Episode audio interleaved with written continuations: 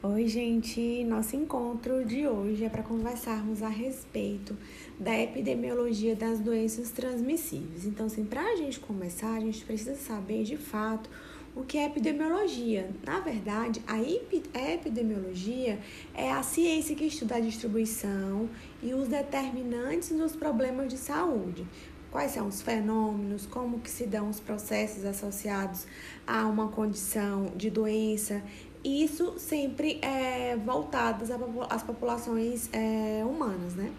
Então, é, a epidemiologia, ela é uma ciência básica para a saúde coletiva. Então, é uma ciência, né? É algo que estuda é, tudo relacionado à questão da saúde. Então, quando nós falamos da epidemiologia da, das doenças transmissíveis, então tudo que envolve o processo saúde-doença vai estar envolvido na epidemiologia.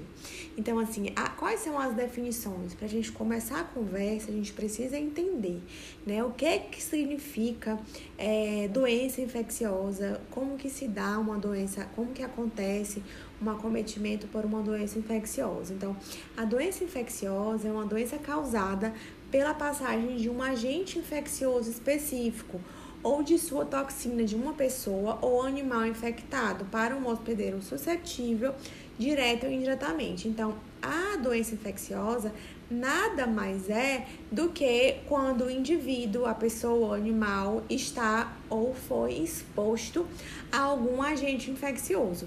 Então, quando nós falamos em epidemiologia das doenças infecciosas, nós precisamos saber é, como que se dá esse processo de adoecimento.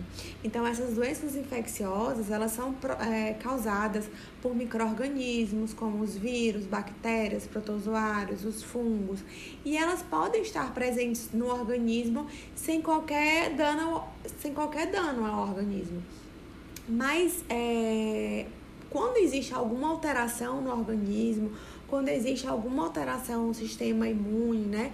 Ou quando o cliente apresenta alguma condição clínica é, diferenciada, esses micro-organismos que estariam, que estão presentes no organismo, eles podem é, se proliferar, eles podem desenvolver a doença e podem proporcionar a entrada de outros micro-organismos por conta dessa susceptibilidade. Então, as doenças infecciosas, elas podem ser adquiridas por meio de contato direto com o agente infeccioso, através da exposição da pessoa a água, alimentos contaminados.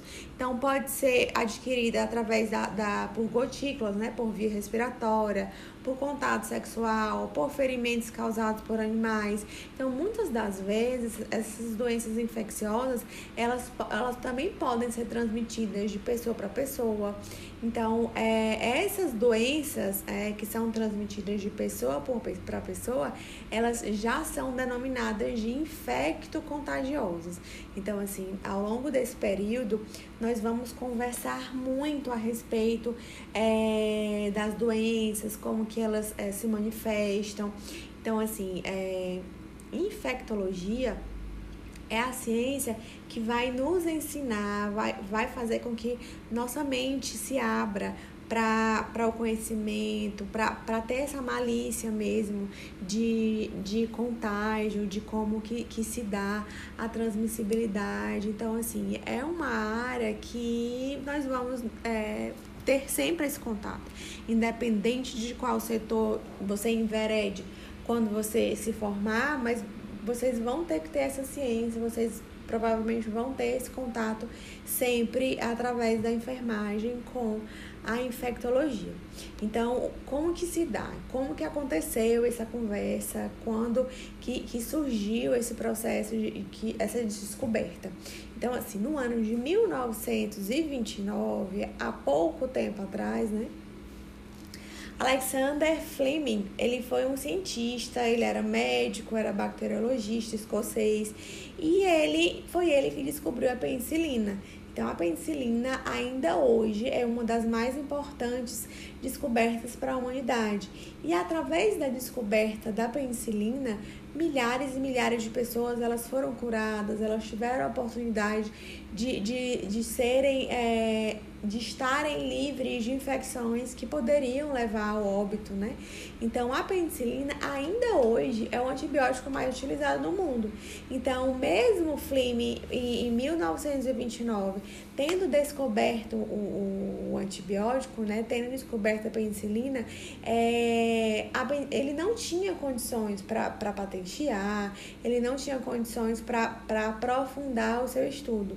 Então, ele era um homem muito humilde. E ele, ele costumava dizer na, nas pesquisas que eu fiz, ele, eu sempre encontrei né, que ele dizia que ele não tinha inventado a penicilina, foi a natureza que inventou ele apenas descobriu por acaso. Então, essa descoberta em 1921 de Fleming, é, basicamente aconteceu de que forma? Né? Ele espirrou assim, ao acaso, eventualmente, é, sobre uma placa de colônias e, e de bactérias. E é, ele observou que tinha uma substância capaz de destruir essas colônias de bactérias. E ele nomeou, né, ele apelidou essas substâncias de lisozima, publicou artigos para notificar essa descoberta. Mas aí, o que acontece? Ele continuou observando, ele observava as placas de cultivo de bactérias, e aí uma placa em si chamou a atenção uma placa tinha sido contaminada por esporos de fungos que estavam presentes no ar. E aí ele, ele teve a iniciativa de tratar é, essa contaminação.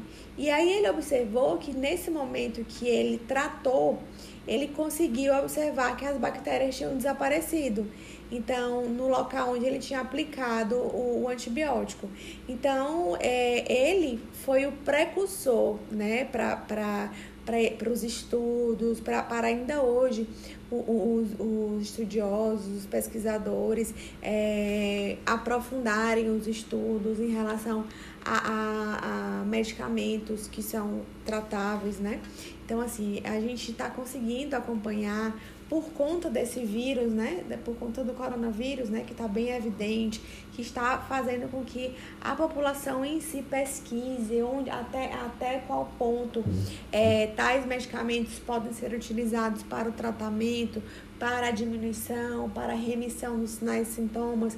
Então, é dessa forma que, que as coisas acontecem. Sempre é algo eventual, onde alguém muito inteligente pesquisou, tentou, experimentou e conseguiu resultados satisfatórios. Então, Fleming teve sua parcela muito importante para para a extinção de micro-organismos causadores de doenças. E, e com a popularização desses antibióticos, né, desses antimicrobianos, né, é, fez com que as bactérias se desenvolvessem é, a tornarem resistentes. Então, à medida que esses antibióticos, né, a, a, os estudiosos publicaram que em alguma parte que estava colonizada foi aplicado o antibiótico e isso houve uma melhora, houve uma remissão dos sintomas, com o passar do tempo, é, para tudo se utilizava, como ainda hoje, né? Ainda é muito comum as pessoas associarem qualquer tipo de doença, qualquer tipo de tratamento ao uso de antibióticos. E com a popularização dos antimicrobianos, né, do, dos antibióticos, as bactérias foram se tornando resistentes, né, à exposição. E a resistência a, a esses antimicrobianos, né, com, a, com alterações genéticas, é, com alterações é, na, na, na, formulação mesmo da bactéria, foram fazendo, né, foram é, é fazendo com que pesquisadores aprofundassem, alterassem é, essa composição desses antibióticos para que ainda hoje é, esses tratamentos tenham resultado mesmo com as mutações genéticas. Então, todo esse processo de pesquisa, é, eles foram, eles foram progredindo de acordo com as resistências. Então, alguém alguém é, entendeu que algum tipo de infecção seria tratado com antibiótico. Com o passar do tempo, o organismo tende a tornar-se mais resistente e, com isso, é, instiga né, estudiosos a sempre evoluírem, quando vocês pagarem farmacologia ou se já, se já tiverem pago, vocês conseguem lembrar, né? Vão conseguir lembrar, se for o caso, é, das várias gerações de antibiótico, onde a evolução de, desses estudos, a evolução dessa, dessa, dessa quimioterapia, na verdade, é, se deu como necessária de acordo com, com a evolução das doenças, né, da resistência dos indivíduos a, a essas doenças. Então, sempre é interessante associar que nós estamos conversando com o que, é o que vem acontecendo ao longo dos anos, né? E aí esses, esse, esses micro-organismos, né? É, eles estabeleciam, eles têm o um instinto de, de sobrevivência. Mesmo com a resistência é, antimicrobiana, o que, que acontece? É, toda interação, toda alteração provocada né, nesses fármacos, nesses medicamentos, eles vão acabar refletindo de forma negativa para os sistemas ecológicos. Em outras palavras, cada vez que está acontecendo é, uma alteração, uma mutação nesses antibióticos, nessas medicações que são utilizadas para o tratamento, né, para a remissão de sinais e sintomas de doença, acontece concomitante a isso uma alteração na natureza, proporcionando mudanças de ordem física, química, biológica, provocando um desequilíbrio ambiental, um desequilíbrio ecológico. Então, sem dúvida, a principal causa do desequilíbrio ambiental, ela está relacionada com atividades irresponsáveis do ser humano. Então, com, com, com isso, né, é, o, o hospedeiro tende a, tende a desenvolver é, meios pro, propícios para, para a adquirir, para surgirem mutações de outras doenças. Então, quando o parasita é, ele vive no paciente sem provocar nenhum dano, perfeito, né?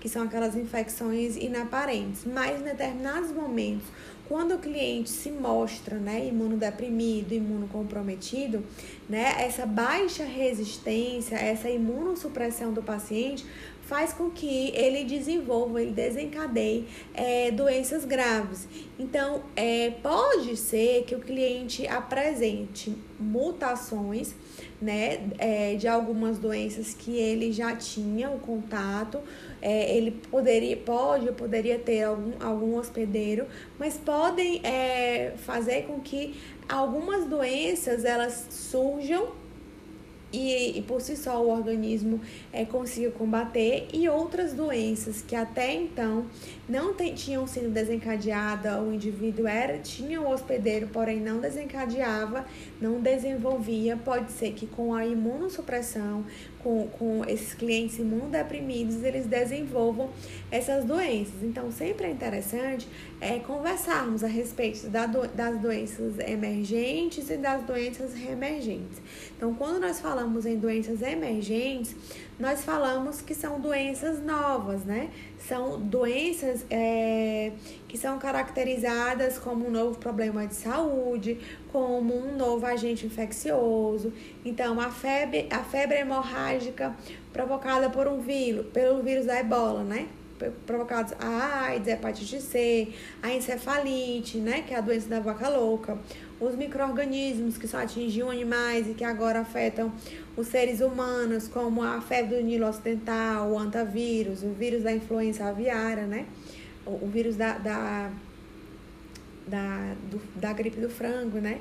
Então, é, desde os primeiros registros de infecção por, por vírus de aves, é, vem sendo observada a, a, a letalidade, o poder de letalidade das doenças emergentes, né? É, vem se buscando uma justificativa, vem se buscando um monitoramento mais preciso em relação à circulação, à exposição dos indivíduos aos vírus, é, como que esses vírus é, vão impactar.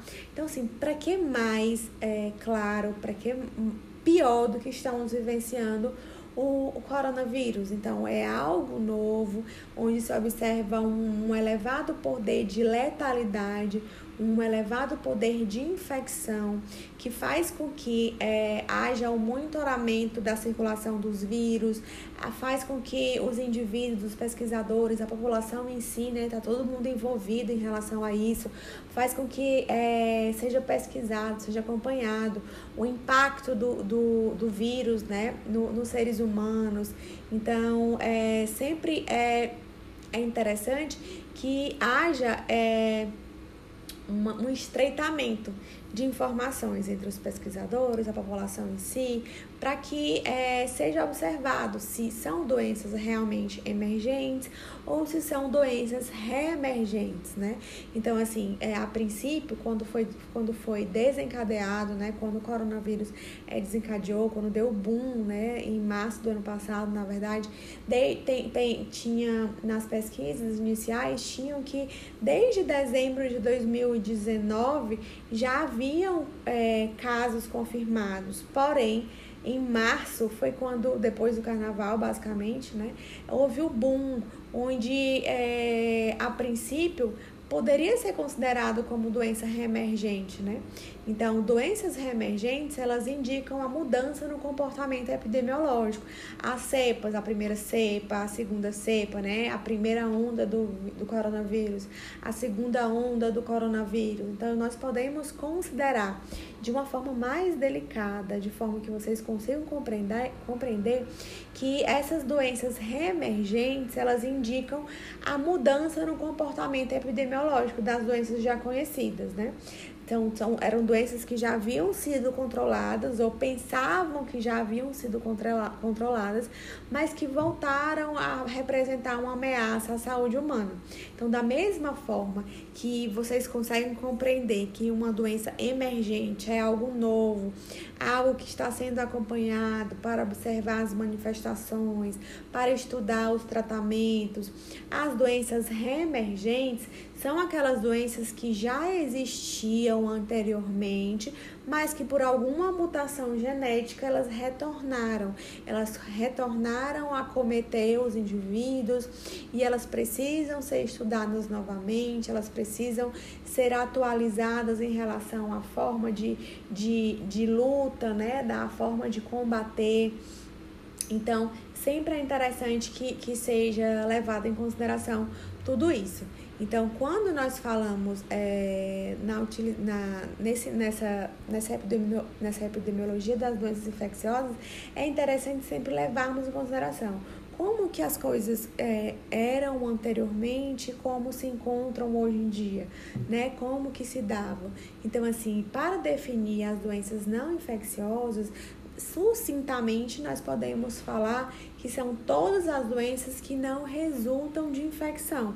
Ora, é muito claro, é quando nós falamos em doenças não infecciosas, nós podemos pensar, né? Nós pensamos que são aquelas doenças que acontecem quando há um problema genético, quando há um problema em um ou mais genes. Então, os genes, eles são é, células, são unidades que, que promovem, que fornecem informação das células do indivíduo. Então, por exemplo, a anemia falciforme, ela é uma doença hereditária comum. Ela afeta as, as células sanguíneas. Então, quando nós falamos em doenças não infecciosas, nós podemos falar, podemos levar em consideração no estilo de vida de uma pessoa. Então, nós sabemos que dependendo do estilo de vida de uma pessoa, é, ele pode desencadear é, algumas doenças não infecciosas. Então, pessoas que comem mal, pessoas que não praticam exercícios regularmente, essas pessoas elas têm um risco maior de desenvolver é, doenças cardíacas, de desenvolver diabetes. Pessoas que fumam têm mais probabilidade de desenvolver o câncer de pulmão do que as pessoas não fumantes. Então, as doenças não infecciosas elas estão é, localizadas, né? Elas estão inseridas naquelas doenças em que você não pode transmitir. Você não transmite para, para outro indivíduo, nem para nenhum animal. São aquelas doenças que são adquiridas por um estilo de vida, por uma, por uma sensibilidade genética e perigos ambientais, perigos de poluição podem provocar doenças não infecciosas. Então, pessoas, por exemplo, que vivem perto de fábricas poluidoras, de, de, é, que vivem próximo de, de depósitos de lixo, elas correm mais risco de ter câncer, de ter outras enfermidades, mas por conta da exposição né? Então, sempre é interessante termos essa associação para conseguirmos compreender com maior facilidade.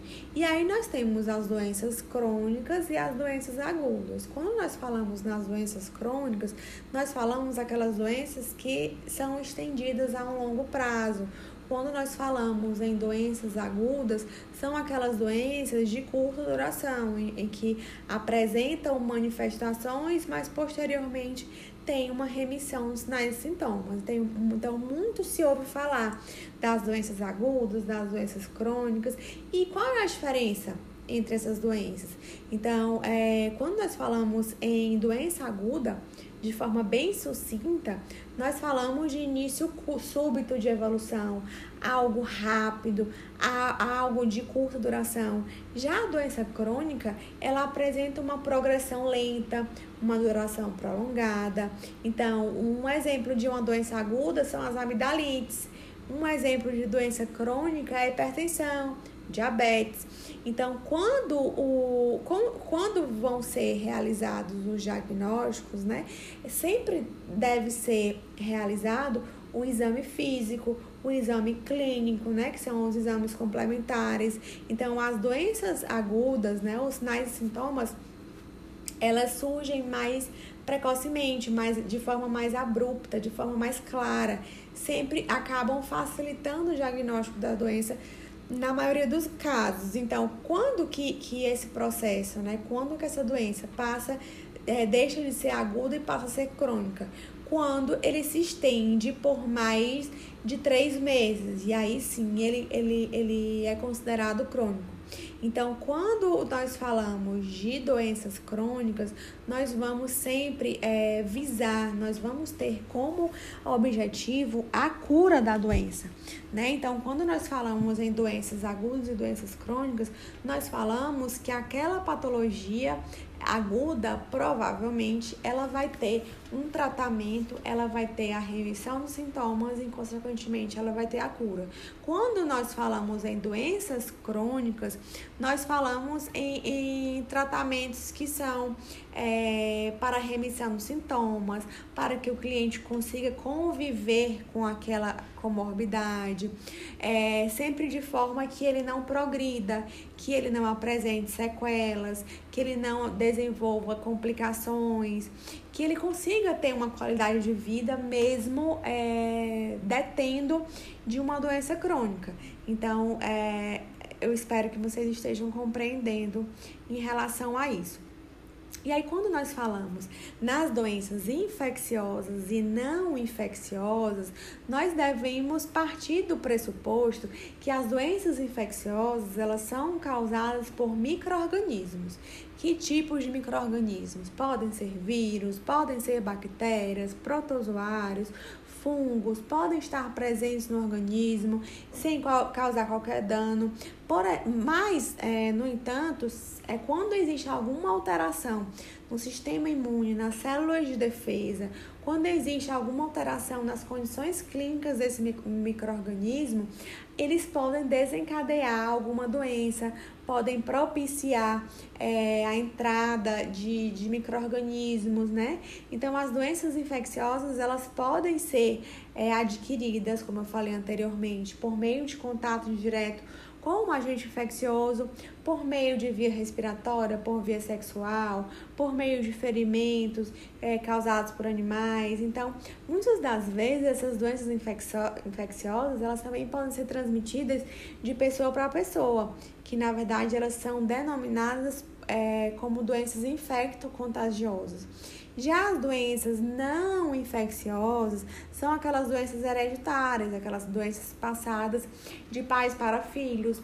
Então, essas doenças não infecciosas, elas, elas, elas são é, desencadeadas, elas acontecem quando há um problema em um ou mais genes, né? Que são aquelas células, é, aquelas informações, né? Aquele o código de barra das células do indivíduo.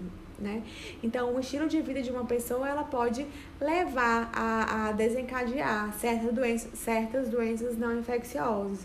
Então, sempre é interessante lembrar o mal de Alzheimer, é sempre é, interessante lembrar o câncer de pulmão, né? São, são doenças é, comportamentais que o, que o cliente é acometido por alguma alteração genética, de alguma alteração celular.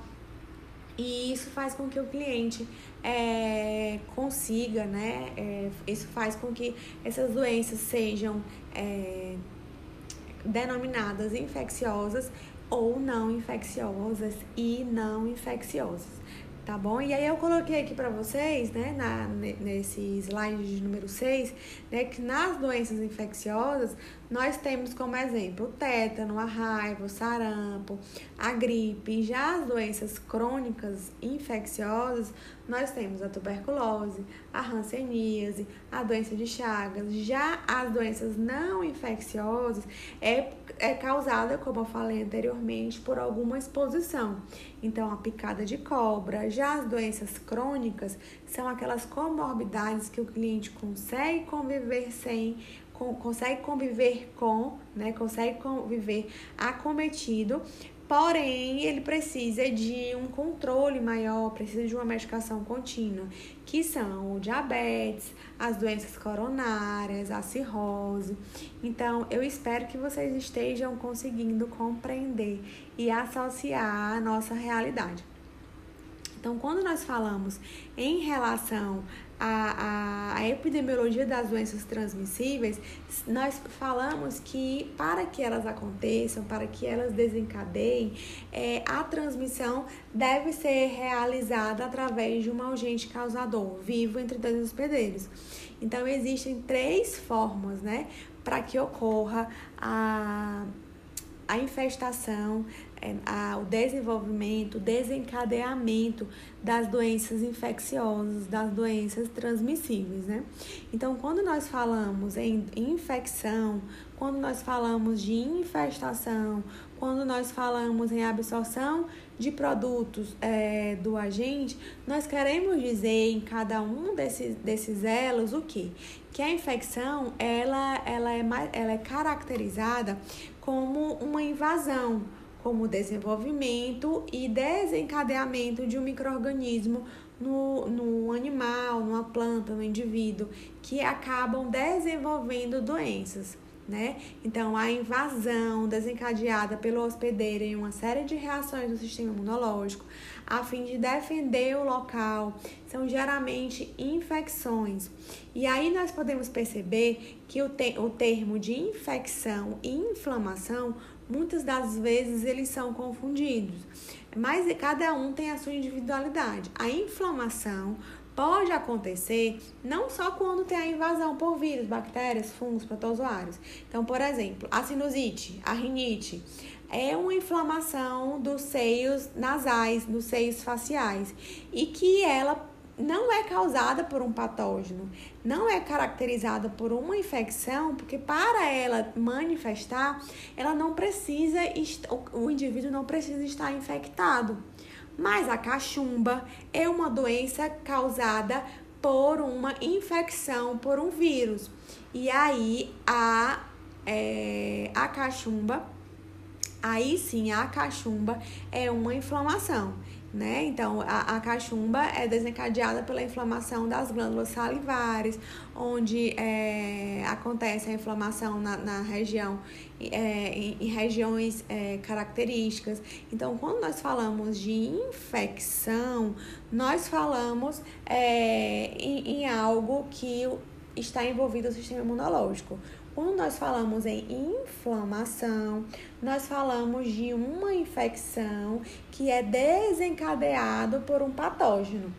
Então, é sempre interessante que vocês tenham essa consciência. Então, quando nós falamos em inflamação, nós falamos de, de de sinais e sintomas, dor, calor, rubor, é, aumento de temperatura, é, inflamação. Então, é, em alguns casos, pode ser que aconteça até a perda da função, né?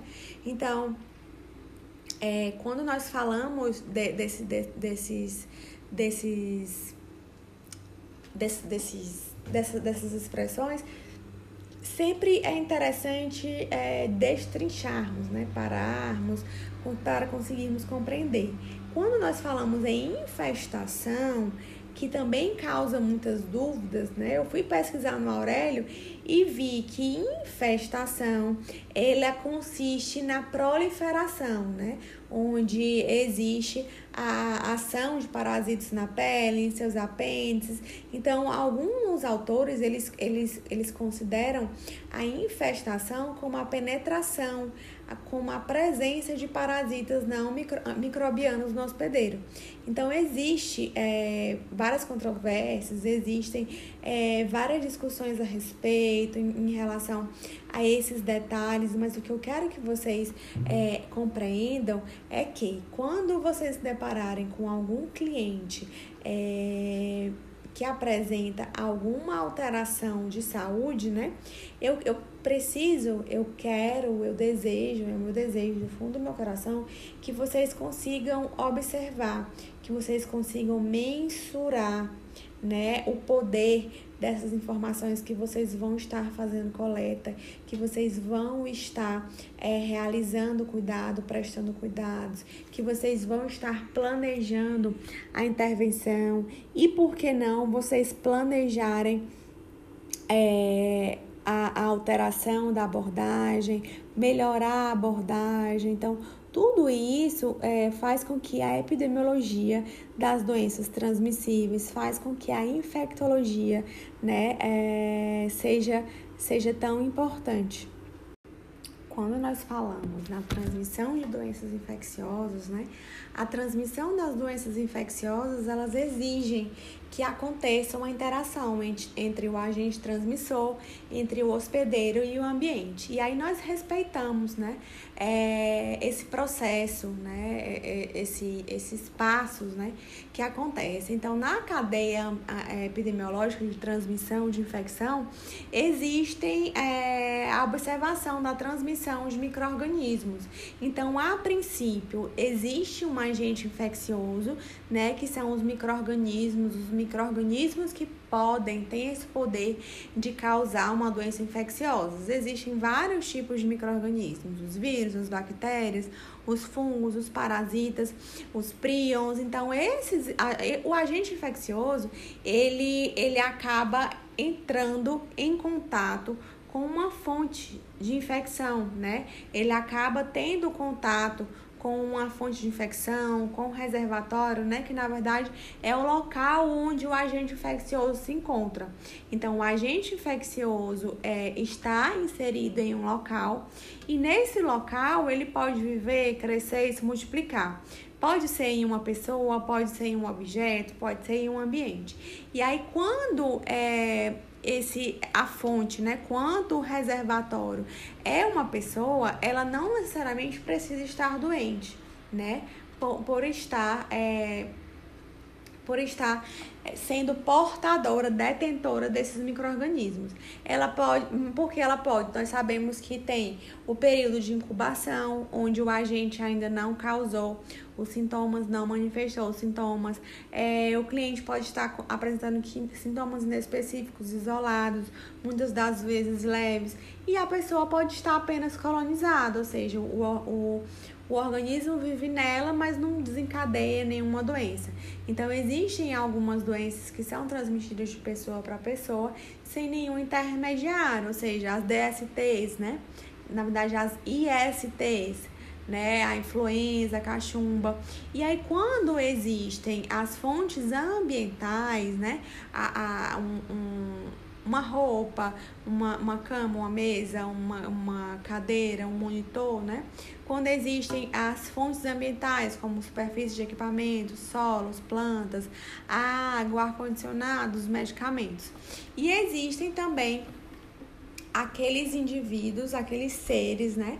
Que são fontes ou reservatórios animais, né? Que o animal ele pode estar apenas colonizado pelo microorganismo, então é a monilíase, né? A bactéria em boca, em pelos, em unhas, cães de gato. A doença pode ser normalmente transmitida de animal para animal, tendo o ser humano como o hospedeiro ocidental acidental. E estas são as chamadas doenças Aedes zoonoses. E a porta de saída é aquela via pelo qual o microorganismo é expelido, é excretado. É aquela via onde os microorganismos eles saem da fonte humana, eles saem do ser humano para atingir um outro ambiente, para atingir um outro hospedeiro. Então, quando nós falamos na porta de saída, nós falamos das vias que podem é, propiciar é, a transmissão, como o trato respiratório, o trato geniturinário, o trato gastrointestinal, sangue, peles e mucosas. E aí vai variar é, todos esses modos, né? Ele vai variar a forma de transmissão. Então, como que o agente infeccioso vai atingir o hospedeiro susceptível.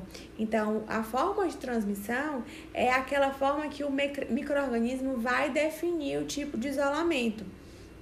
Então, tem, tem transmissão de doenças infecciosas é, por via direta, por via indireta. Então, quando nós falamos de vias de transmissão, nós falamos que a transmissão direta ou transmissão por contágio é quando acontece a transferência desse agente etiológico sem interferência de veículos, que pode acontecer é, pela transmissão direta e pela transmi é, direta imediata e a transmissão direta mediata. Quando nós falamos em transmissão direta imediata, é aquela onde existe o contato físico entre o reservatório, a fonte de infecção e o novo hospedeiro. Quando nós falamos de fonte direta mediata, é aquela onde não teve o contato físico, né? Não teve o contato entre o reservatório e a fonte de infecção. Então, isso acontece através das secreções oronasais, né? Que, que elas, elas são espalhadas é, pelo, para o ar por conta dos através dos espirros. Então, é, tem é, essas doenças né, de, de transmissão de forma imediata, elas têm um alto poder de transmissibilidade. Já a transmissão indireta é onde acontece a transferência do agente etiológico por meios é, de seres, né, animados e inanimados. Então, é onde a, a, transmissão indireta pode, pode acontecer. Então, sempre é interessante é, sabermos que na transmissão indireta é quando esses micro-organismos, mesmo expostos ao sol, ao calor, à chuva, à umidade, eles conseguem, é, eles têm o poder de transmissibilidade né? Então, mesmo que durante um certo tempo, por um intervalo, mas eles acabam propagando, eles acabam transportando os micro-organismos é, de um lugar para o outro, de um indivíduo para o outro, né? Então, é interessante sempre ter essa colocação para que vocês consigam compreender. E existem fontes, diversas fontes de infecção. Então, pode ser considerado, pode, podemos considerar como fonte de infecção os animais vertebrados, no, no qual o agente etiológico ele se aloja, ele sobrevive e se multiplica, sendo posteriormente eliminado para o meio ambiente. Então, quando nós falamos nas vias de transmissão, nós falamos na via direta e na via indireta. Então, é, em, em forma mais sucinta, em forma mais simples, a via direta é quando acontece o contato entre a fonte de infecção e o animal suscetível, sem interferência de veículos, ou seja, a raiva, as doenças respiratórias. Quando nós falamos na via indireta, é quando acontece a transferência do, do agente que se dá por meio de veículos, ocorrendo intervalos maiores entre a eliminação e a penetração do agente, ou seja, a exposição a alimentos e águas contaminadas, a exposição ao solo contaminado, a presença de vetores e as vias de eliminação, elas podem ser podem acontecer através do trato gastrointestinal, através da respiração, através de, de, do sangue, né? De, de fezes, de secreção, de escarro. Então, sempre é interessante que tenhamos esse cuidado, porque a, através das portas de entradas, que são as vias respiratórias, as vias conjuntivais, a via digestiva, a via cutânea, a via geniturinária, é que o indivíduo vai adquirir alguma comorbidade, algum, algum tipo de doença. Então, é, a transmissão das doenças, ela vai depender de alguns fatores relevantes. Quais são esses fatores relevantes? Né? O que desencadeia o acometimento ou o desenvolvimento dessas doenças? E quando nós falamos no agente etiológico, né, o agente causador, né, o agente etiológico, nós vamos falar é o agente etiológico hospedeiro. Então, nós temos é, várias características que podem é, ser colocadas. Então, o agente etiológico depende do causador da doença. Então, normalmente, esse causador, né, o desencadeador, né, o proliferador, precisa ser um vetor para proliferar a doença, ou seja, para completar o ciclo, o ciclo, né? Então, esse, esse vetor, ele pode ser animado ou inanimado, e existem centenas de agentes etiológicos, né, que podem causar, se não tratados, uma série de, de prejuízos ao indivíduo. Então, entre des, dentre dessas milhares, essas centenas de agentes etiológicos, existem é, algo que é o causador, que é responsável, que é responsabilizado por, a, por uma doença. Então, pode ser o vírus, pode ser uma bactéria, pode ser um fungo, pode ser um protozoário, pode ser um helminto. Então, quando nós falamos de agente etiológico, nós falamos daquele que é o causador, daquele que vai promover a infecção. Então, existem algumas características que devem ser colocadas para que vocês consigam compreender. Então, as características do agente etiológico, né? do hospedeiro tem o poder de infecciosidade, que é aquele poder que o agente tem em penetrar, em alojar, em se multiplicar no organismo do hospedeiro, ou seja, ele tem uma capacidade de promover, de desenvolver uma infecção. Por exemplo, a febre aftosa nos animais, o vírus da raiva nos animais e no homem. Quando nós falamos em patogenicidade, nós falamos da capacidade desse agente em produzir lesões específicas no organismo do hospedeiro. Ou seja, existe uma alta patogenicidade que vai determinar uma incidência maior da doença na população. Ou seja, é, tuberculose, a AIDS, que ele, ele, tem, tem poder de incidência maior, né? De, de, de, de uma infestação maior, caso o indivíduo tenha contato com esse patógeno. E uma incidência baixa, baixa de transmissibilidade, de desencadear sinais e sintomas, nós temos como, por exemplo, a tricomanias em homens, que muitas das vezes, na maioria das vezes, ela só desencadeia sinais e sintomas quando o estágio da doença, dessa comorbidade, já está bem mais avançado, né? É, seguindo esse, essa, essa essas opções de agentes etiológicos, existem a vari, existe a variabilidade, né? Que é aquela capacidade de mudanças, de características genéticas do agente, que vão ocorrendo mutações.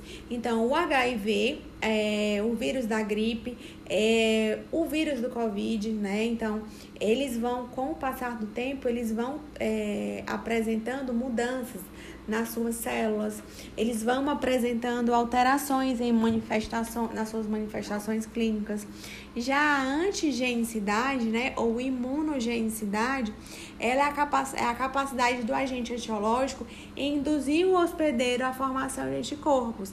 É aquela, aquela, aquele agente etiológico que faz com que o, que o cliente, quando acometido em algum momento da vida por alguma, por, por alguma dessas, dessas doenças, ele consiga desenvolver uma imunidade, ele de, consiga desenvolver uma resposta imunológica quando for exposto posteriormente, caso ele seja exposto novamente a esse vírus. É, é uma, uma antigenicidade maior é o sarampo, a varíola, a catapora já uma antigenicidade mais baixa é a febre aftosa, a salmonelose.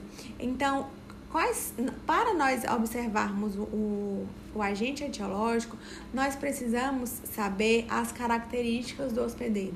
Então, as características do hospedeiro se dão quando todo e qualquer ser vivo é, que acomode um agente infeccioso em seu organismo.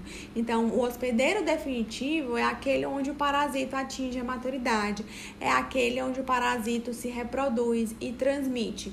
Já o hospedeiro intermediário é aquele que desenvolve suas formas imaturas ou assexuadamente, é aquele que tem o poder de alojamento, porém ele não tem como é, desencadear uma, uma piora, né?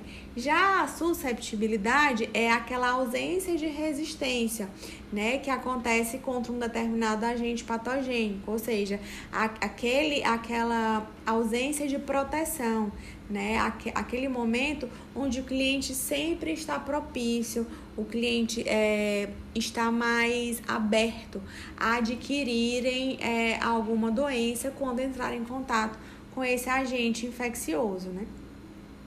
Já a resistência são mecanismos de defesa, são respostas específicas e inespecíficas do organismo, que vão servir como defesa contra a invasão desses micro-organismos, contra a multiplicação desses agentes infecciosos.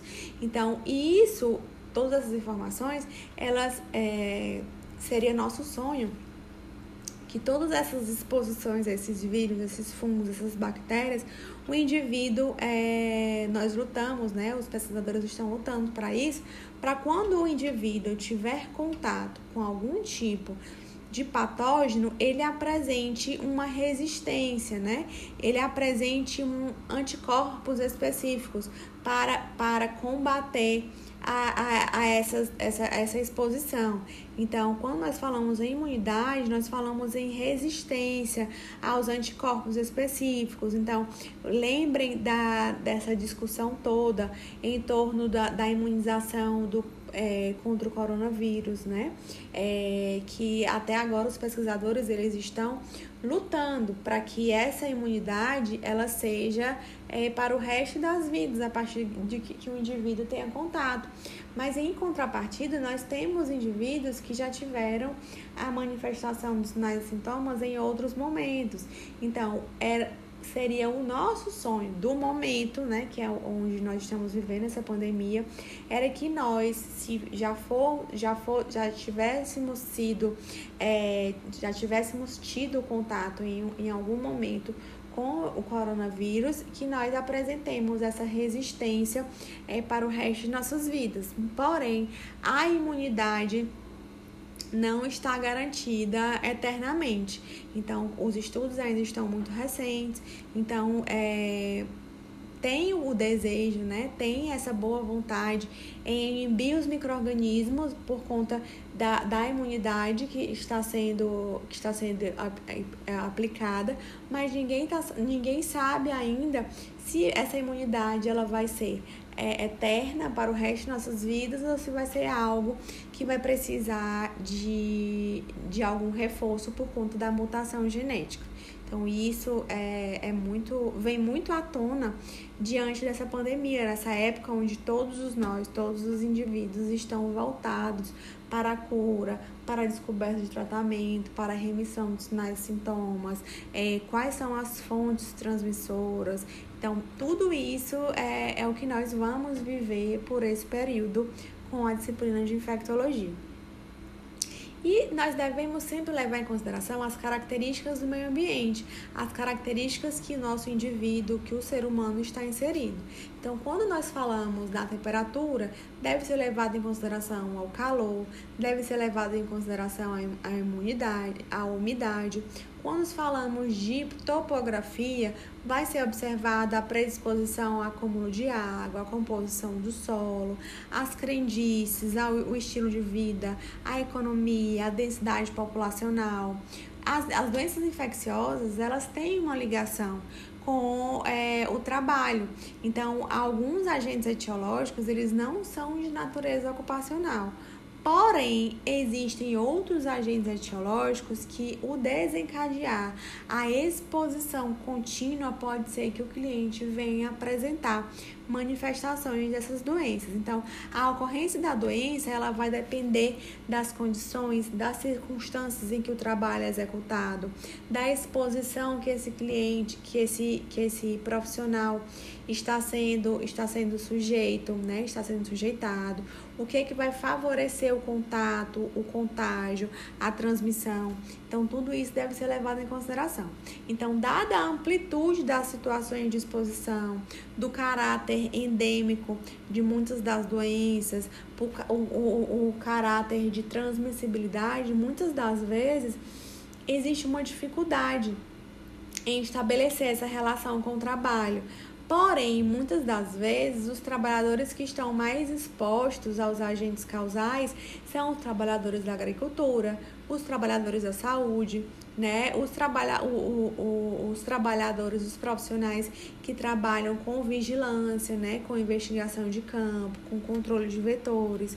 Então, é, os, a, o que nós devemos preconizar é a, a, quais são as formas de prevenção. As medidas educativas elas são fundamentais. A vigilância sanitária deve estar inserida nessas medidas educativas, nesse controle de, de de agravos, né, juntamente com a vigilância epidemiológica, e deve ser realizado a identificação das medidas, é, elaboração de cuidados gerais, de cuidados específicos, para que esses vetores, se não eliminados totalmente, eles sejam controlados, a sua transmissibilidade seja controlada. Então, a partir de um diagnóstico instalado, deve ser observado é, no primeiro momento, existe a necessidade de afastamento, existe a, a, necessidade de isolamento desse indivíduo. A partir do momento que, exi que há a, o acometimento por alguma doença, é, os profissionais devem acompanhar a evolução sempre registrando, sempre acompanhando de perto os sinais, sintomas, as manifestações, o agravamento. E sempre é interessante notificar, né, informar os sistemas de saúde para que é, esses danos não sejam, é, não sejam minimizados, para que esses danos não sejam é, desacompanhados. Então é interessante sempre realizar a notificação de agravos, quaisquer deles, para que haja um estudo, para que exista um acompanhamento maior nos casos, nos casos novos, nos casos de recidiva, nos casos de, de remissão. Então, sempre é interessante fazer é, esse acompanhamento. Então, é através da infectologia que nós vamos, juntamente com a epidemiologia, que nós vamos acompanhar os sinais, sintomas, os casos, o surgimento, o desaparecimento, se é um surto, se não é. E com isso é interessante que os profissionais de saúde, eles sempre realizem busca ativa de outros casos no mesmo local, seja ele no local de trabalho, seja ele em um bairro, seja ele em uma cidade, seja ele em outras, é, em outras cidades.